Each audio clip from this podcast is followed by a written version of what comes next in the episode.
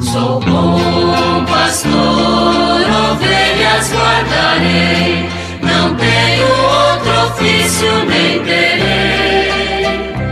Quantas vidas eu tiver, eu lhes darei. Muito bom dia, meus amados filhos e filhas, ouvintes de nossa querida Rádio Olinda. Continuemos com a apresentação do texto base da campanha da fraternidade deste ano. Pela terceira vez, a Igreja do Brasil está apresentando um tema sobre educação. Fraternidade e educação é o tema deste ano. E o lema Fala com sabedoria, ensina com amor. Uma citação de Provérbios 31, 26. Nós já tivemos a oportunidade de ler e comentar o, as duas primeiras partes do, do texto base, o ver e o julgar, e agora estamos no agir, a terceira e última parte, portanto, da nossa apresentação. E hoje vamos tratar do tema Educar para um novo humanismo.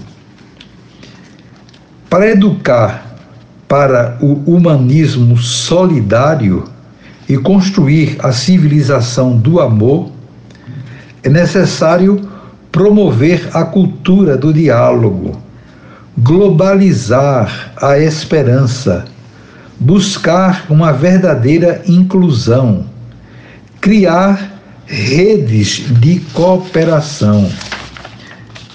Tecer redes de cooperação do ponto de vista educativo, escolar e acadêmico significa ativar dinâmicas inclusivas em uma busca constante de novas possibilidades de incluir no próprio circuito de ensino e aprendizagem indivíduos diferentes, principalmente aqueles que têm dificuldades de usufruir de um plano formativo adequado às próprias necessidades.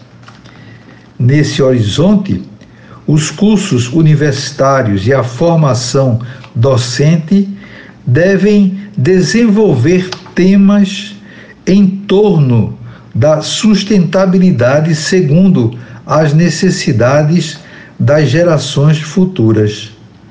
As universidades devem encontrar caminhos de promoção de oficinas de formação para a cooperação na pesquisa científica, optando pela organização de pesquisas coletivas. Em todas as áreas do conhecimento, a partir da experiência de solidariedade vivida pelos pesquisadores. Um bom caminho é favorecer a formação de grupos de pesquisa integrados entre o corpo docente, jovens pesquisadores e estudantes, solicitando a colaboração entre as instituições acadêmicas situadas em um contexto internacional as redes de cooperação deverão ser instituídas entre sujeitos educativos e sujeitos de outro âmbito. Por exemplo, do mundo das profissões, das artes, do comércio, das empresas e de todos os corpos intermediários da sociedade aos quais o humanismo solidário precisa propagar-se. Criar uma rede de serviços dos quais prevalecem a ajuda recíproca e a partilha das novas descobertas, permutando temporariamente os professores e promovendo tudo quanto favoreça uma maior ajuda mútua. Portanto, essa colaboração de todos para o bem comum, para o bem do formando é fundamental. É isso aí que caracteriza o humanismo solidário, que no início nós falamos aqui, para construir a civilização do amor. Isso é que é importante termos diante dos olhos, está muito dentro do espírito do Pacto Global, do qual nós falamos ontem.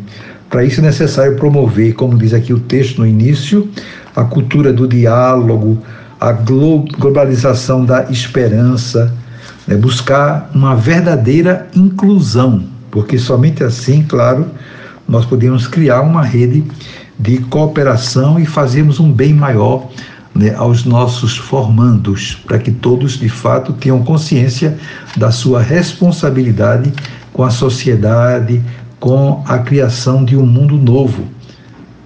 Eu desejo a vocês todos um dia maravilhoso. Amanhã, se Deus quiser, voltaremos a nos encontrar e sobre todos e todas venham as bênçãos do Pai, do Filho e do Espírito Santo. Amém. de